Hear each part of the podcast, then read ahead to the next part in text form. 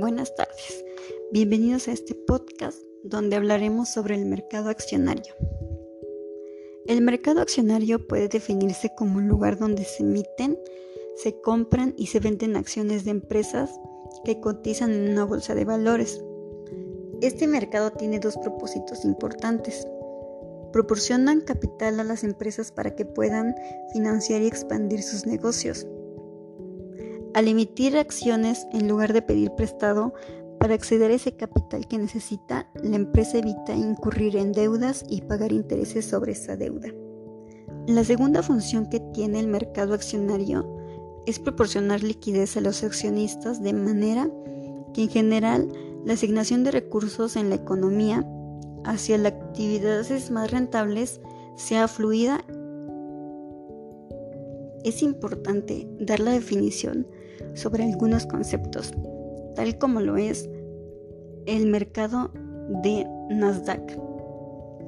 Este emplea una plataforma de negocios totalmente electrónica para realizar transacciones. El mercado extrabursátil, en él se negocian títulos menores no registrados en la bolsa electrónica para realizar transacciones.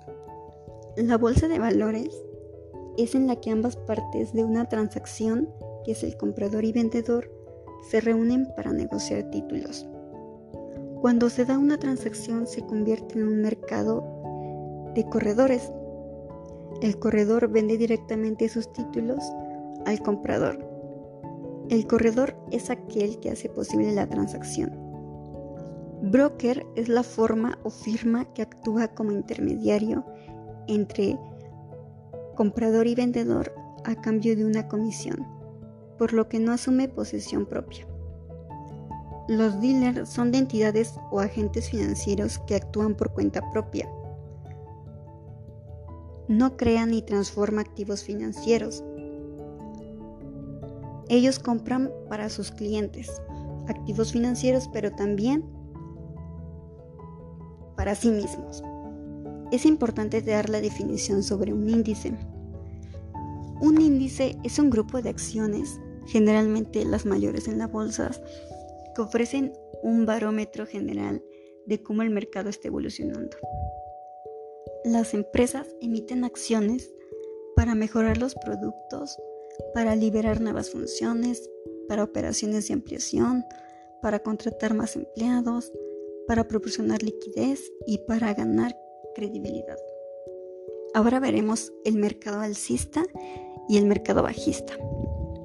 Los inversionistas del mercado bajista son los que compran el almacén lentamente y cautelosamente. Los inversionistas del mercado alcista son los considerados tenaces y se cobran por adelantado para poner más dinero en el mercado. Estos términos de alcista y bajista se utilizan para describir si los mercados de valores están aumentando o disminuyendo en valor. Un mercado bajista se refiere a un mercado de valores en declive. En general, la economía se ralentizará y el desempleo aumentará. Un mercado alcista se refiere a un mercado de valores con una tendencia en alza en un mercado alcista, por lo general, hay altos niveles de empleo y una economía fuerte.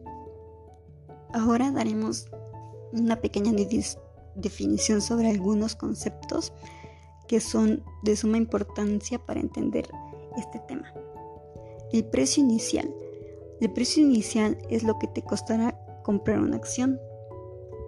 El precio de licitación es el precio más alto que podría recibir si se venden las acciones. La ficha azul son acciones que representan a empresas que tienen fuertes ganancias y buena reputación. El precio de cierre es el último precio del día de negociación. El dividendo es el dinero pagado por acción a los accionistas de una acción en particular. El alta es el precio más alto durante el día.